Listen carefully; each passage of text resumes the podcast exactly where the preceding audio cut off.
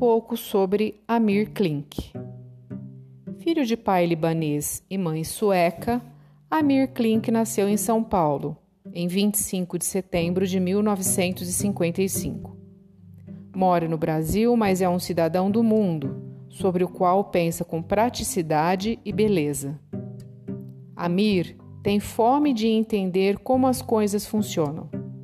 Não consegue achar graça em quem só deseja o carro do ano, a roupa da hora, a casa na praia. É fascinado pela engenharia da necessidade, pela cultura do compromisso e da solidariedade.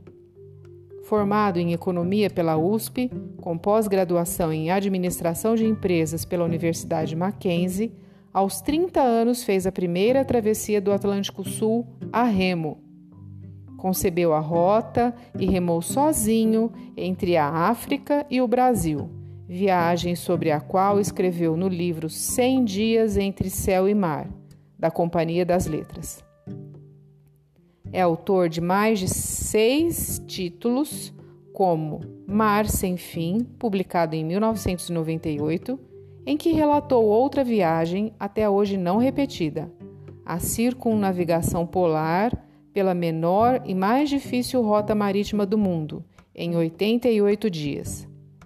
Empresário dedicado ao mundo náutico, já fez mais de 40 viagens para a Antártica, apaixonado pelo continente utópico, sem dinheiro ou bandeiras.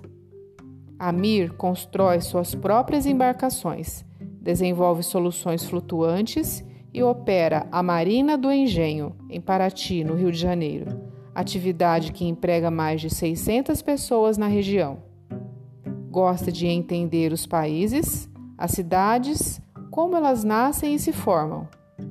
Não gosta da palavra aventureiro. Pensa grande. Se tivesse sonhado médio, talvez nunca desse certo.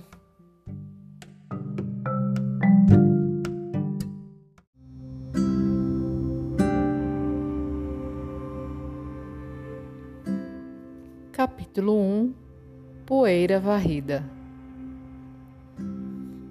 As gêmeas seguiam compenetradas, escavando a praia.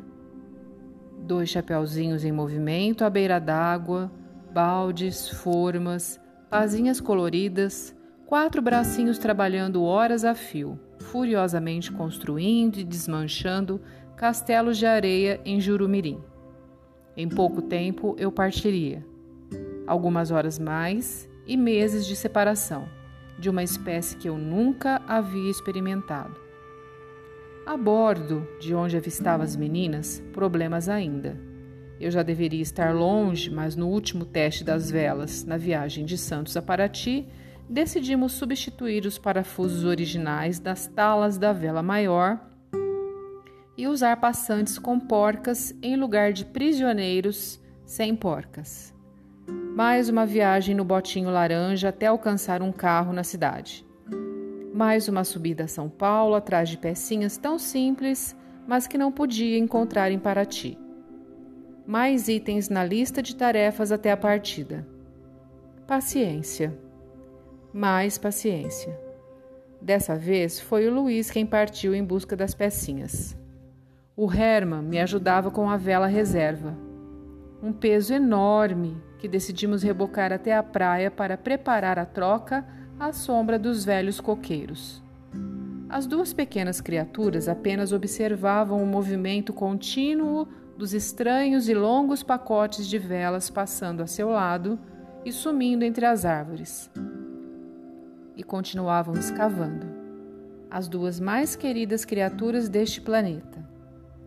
A Marina organizou o almoço, mamadeiras, no banco de madeira, debaixo da grande mangueira, quase tocando a água clara da maré cheia. Mar liso e transparente, calor e nenhum vento. Eu sabia que aquela aparente calmaria logo ia acabar, e o nervosismo no ar também.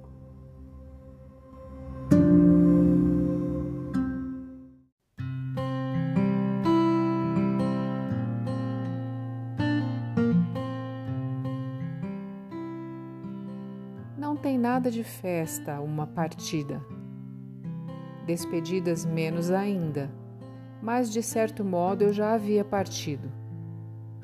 Sentia o chão instável, distante, saudade dos que ainda estavam presentes e uma vontade estranha, urgente de encontrar logo a primeira ventania, os albatrozes circumpolares, os primeiros gelos errantes. De enfim fazer meu barco correr livre entre as ondas gigantes da convergência antártica. Passamos a última noite na casinha de Jurumirim. Os lampiões foram apagados bem cedo e na manhã seguinte Após uma breve escala para as últimas explorações no convés do Paraty, as gêmeas e a Marina embarcaram na baleeira Sol de Verão rumo à cidade. Melhor assim, sem despedidas nem palavras. Um abraço apertado em cada uma, um aceno nervoso e o desejo silencioso de encontrá-las, quem sabe, perto do equinócio de outono quando as gêmeas fariam seu segundo aniversário. Deixando o Brasil em outubro com seis meses de provisões, teriam um verão inteiro no mar, em latitudes onde o sol mal se esconde. E se trabalhasse direito, as velas e a rota e não fizesse muitas besteiras, talvez fosse possível estar de volta ainda em março do ano seguinte, para beijar, no dia 25, os cabelinhos loiros e morenos das duas. A baleeira dobrou a entrada de Jurumirim, sumiu e por alguns segundos o tempo parou.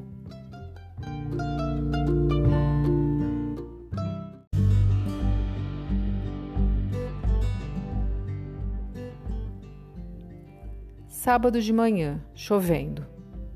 Levantei as velas, finalmente em ordem, e soltei o cabo da poita de Jurumirim. Te cuida, Amir, disse o Herman depois de um abraço desajeitado, e saltou no bote laranja com o Álvaro, o Sérgio e os portugueses João e Paulo. Únicas testemunhas da partida, os cinco me acompanharam à distância, em meio à chuva que não parava, até alcançarmos a boca da baía. É engraçado, mas gosto da chuva em Paraty faz o mar ficar mais verde e as matas das montanhas ao redor mais vivas. Baía dentro de uma baía, Jurumirim logo desapareceu. Depois sumiram as igrejas e as palmeiras imperiais da cidade, ao fundo da Baía Maior. À distância, o Herman fez uma curva com o braço levantado e os cinco ficaram para trás. Acenei. Estava fora da baía. Ao enxugar o rosto molhado de chuva na manga do casaco vermelho, ainda sem gosto de sal, deixei escapar um grito entalado há um bom tempo. Impronunciável, de alegria, de alívio. Eu deveria estar nervoso. Partia para minha primeira volta ao mundo. Tinha escolhido uma rota difícil, a mais difícil e sabia que era grande a probabilidade de não completar a viagem. Eu poderia ser obrigado a desistir, por quebra, cansaço ou por erros, como tantos desistiram antes. Sabia muito bem que nos cinco meses seguintes estaria cutucando os mares mais agitados, temperamentais e gelados que existem, sem poder contar com o auxílio de ninguém.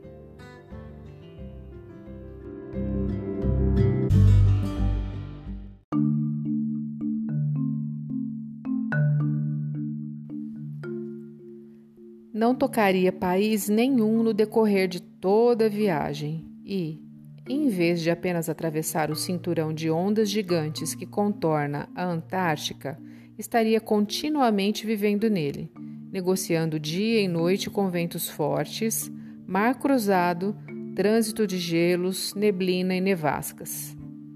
Além do inferno, como diziam os navegadores do passado. E os registros de catástrofes climáticas, frio, ondas anormais também, por sua frequência. Mas o fato é que, apesar da força desses fenômenos austrais, há muito exagero. Inúmeros relatos que se tornaram dramáticos mais por falta de bom senso e planejamento do que por culpa do gelo, das ondas ou do vento. Histórias de heroísmo inútil e falsa aventura, casos de bravura oca de quem não soube praticar o respeito cobrado pelas regiões polares. Eu carregava um bom número desses relatos nas prateleiras do Paraty, mas carregava também outros tantos escritos de coragem e ousadia verdadeiras praticadas por homens que souberam negociar as dificuldades e o medo, que tiveram competência para abrir caminhos pioneiros, descobrir lugares inéditos e depois voltar para casa. Eu deveria mesmo estar bem nervoso depois de tantos meses de hipóteses e preparativos, ao dar início a uma viagem muito maior e mais difícil do que todas as outras que já havia feito. Mas não. No momento em que as últimas sombras da ponta da Joatinga desapareceram na chuva, e os dois, antes eram três, coqueiros do seu istmo ficaram ao norte, senti-me tranquilo e seguro. Dali em diante, pela primeira vez, todos os problemas e possíveis acontecimentos estariam, enfim, reunidos num só endereço a bordo do Paraty. Terminada a faxina e guardados os cabos e defensas, prendi no depósito da proa, junto com um par de remos de Paraty, a minha vassoura de cabo pintado. Era sábado, 31 de outubro, dia das bruxas. Nem me dei conta. Descendo para o sul, me afastando a todo o pano da infinita segurança de Jurumirim, com bruxas ou sem elas, acabava de varrer da minha viagem a pior espécie de poeira que uma vassoura pode afastar. A de nunca começar.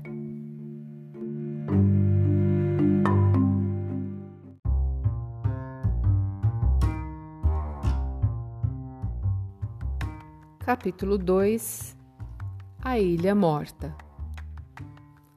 A grande preocupação a bordo não andava debaixo dos pés. Eu conhecia muito bem cada milímetro dos 15 metros de alumínio do Paraty e, ao longo de nove anos de íntima convivência, aprendi a admirar a resistência e a força do seu casco. Estava exatamente acima da minha cabeça. Espetado no convés com 24 metros de altura, nenhum style de sustentação e apenas um cabinho azul de comando, um mastro novo, autoportante, branco, rotativo, com 360 graus de liberdade. Sustentava as velas do Paraty, uma ousadia tecnológica bastante polêmica na qual resolvi apostar. Uma ideia inspirada num brinquedo que deu muito que falar. O indivíduo genial que materializou a invenção, Damon Roberts, inglês, partiu dos barquinhos de brinquedo controlados por rádio do tipo Marblehead que tem, além do leme, apenas um único comando para todas as manobras de vela e nenhum cabo de sustentação do mastro. O primeiro teste em Santos foi um choque. Descobri que tinha nas mãos um barco novo e surpreendente, uma nervosa máquina de 20 toneladas, sensível aos menores movimentos dos meus dedos. As manobras eram instantâneas, espantosamente fáceis. O leme ficou leve como uma pluma, o curso perfeitamente equilibrado.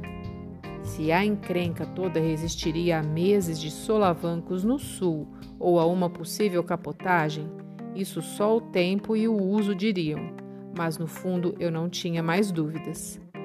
Durante os meses de teste, vivia a caça de vendavais, fazendo manobras bruscas, sobrecarregando de pano ou peso a mastreação o Marcão, velejador experiente, tornou-se especialista em manobras radicais. Às vezes éramos 10 ou 12 adultos instalados como crianças na retranca, voando de um lado para outro. Com as gêmeas tomando mamadeira onde havia antes ninhos de cabos, eu fazia círculos completos a todo pano, tocando a roda de leme com três ou quatro dedos. Não havia como duvidar da resistência do conjunto. Além do mais, o barco ficou bonito com aquela estranha cruz plantada no convés, 100 quilômetros de cabos e sem quase uma tonelada de ferragens complicadas que antes se esparramavam por toda parte.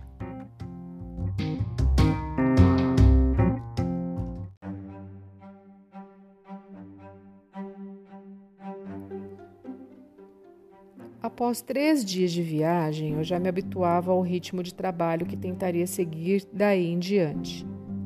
30 minutos de sono a cada hora acordado. No total, 5, se possível 6 horas de repouso por dia. O difícil no começo não era levantar-me ao cabo dos 30 minutos, mas cair no sono mais rápido possível nos períodos de repouso. Durante aqueles 30 minutos, o barco seguia sozinho o seu rumo, como uma máquina munida de vontade própria. Com o vento ainda indeciso e fraco, o responsável pelo rumo continuaria sendo o piloto elétrico. Mas assim que o vento se firmasse, passaria o governo do Paraty ao leme de vento, um sistema de leme automático, sueco, de engenharia elegante e simples que não consumia uma gota sequer de eletricidade pouco a pouco ia ganhando latitude e distância da costa sul-americana. O último ponto do Brasil, Chuí, e logo depois o Uruguai. Quando entrei em águas internacionais ao largo da Argentina, decidi atacar o último problema ainda pendente da viagem.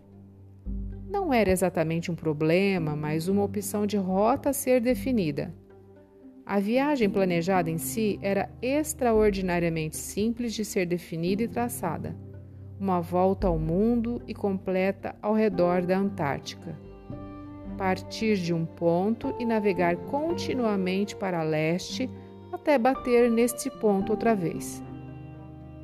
Esse era meu plano, e ele só é possível nessa faixa de latitudes altas, as latitudes que chamo de livres, onde não há interrupção de continentes e onde o único estrangulamento está na passagem de Drake, entre o Cabo Horn e a Península Antártica. Antes da abertura do Canal de Panamá, em 1914, o trânsito mundial de navios entre o Atlântico e o Pacífico obrigatoriamente descia até essas frias latitudes, marcadas pelos famosos dentes de rocha do Cabo Horn. Com a passagem aberta por Panamá, foram-se os cargueiros, ficou a fama do lugar.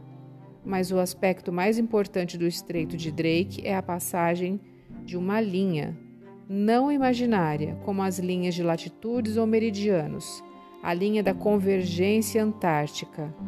Essa linha, uma notável e precisa fronteira entre as águas frias do norte e as águas geladas da Antártica, contorna a Terra num traçado bem definido e termicamente visível.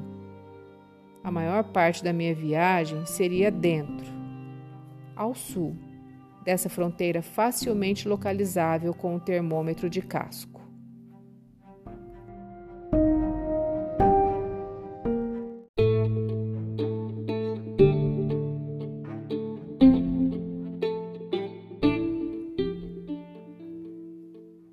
Pontos de partida possíveis e duas escalas foram previamente escolhidos.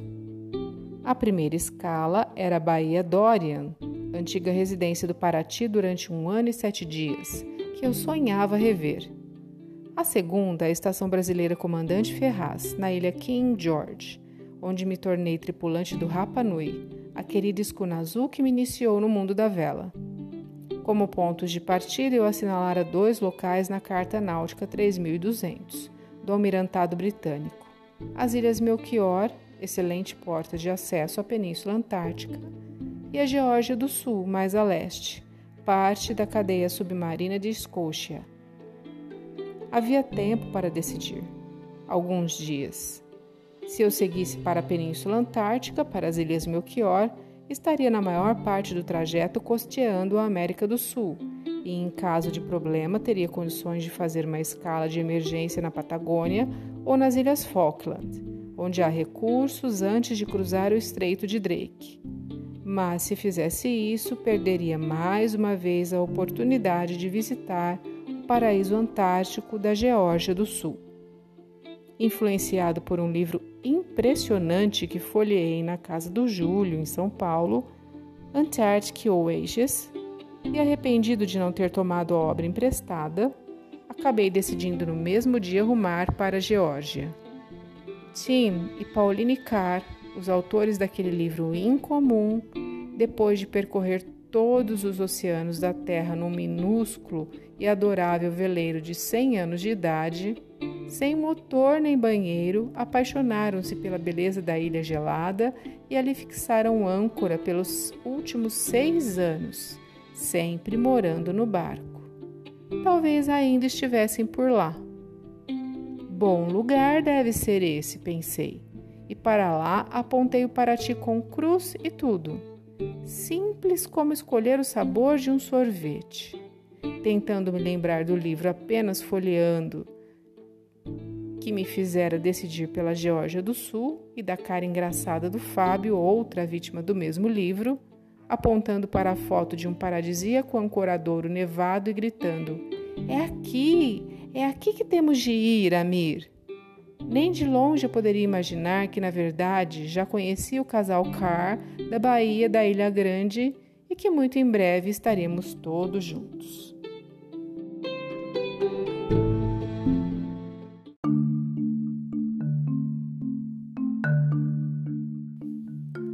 Lentamente, ao ganhar distância da América do Sul em direção à Geórgia, as hipóteses de escala ou de terra foram arquivadas. Até que, ao completar a primeira semana de mar e as primeiras mil milhas desde Jurumirim, ganhei de presente uma surpresa esquisita. Os primeiros albatrozes do dia anterior, raros e surpreendentes, de uma hora para outra tornaram-se muitos. Albatrozes, petréis, fulmares e aves menores aos montes. Não entendi direito. Milhares de aves voando em círculo e pousando numa espécie de laje ou ilha à proa. Não é possível, pensei, passando a mão nos binóculos depois de conferir a carta. A 420 milhas a leste de Mar del Plata, que eu soubesse, não havia nenhuma ilha nesse setor do Atlântico. Mas era verdade. Na frente do meu nariz estava uma pedra infestada de aves, com ondinhas ao redor e tudo. 5.300 metros de profundidade, nenhuma anotação na carta. Seria possível? Desengatei o piloto e, com as mãos no leme, fiz uma manobra de aproximação. Era sim uma ilha, uma ilha flutuante e morta uma impressionante baleia boiando inflada, tão coberta de vida, de aves em movimento, que era impossível identificá-la. Fiz duas voltas completas e continuei para minha ilha de verdade, ao sul. E pensando nas desertas fábricas de matar baleias que logo encontraria, não lastimei a sua morte. Oxalá todas as baleias morressem assim, em liberdade, como ilhas flutuantes, tornando-se alimento para as aves e peixes, ao invés de abatidas como bois.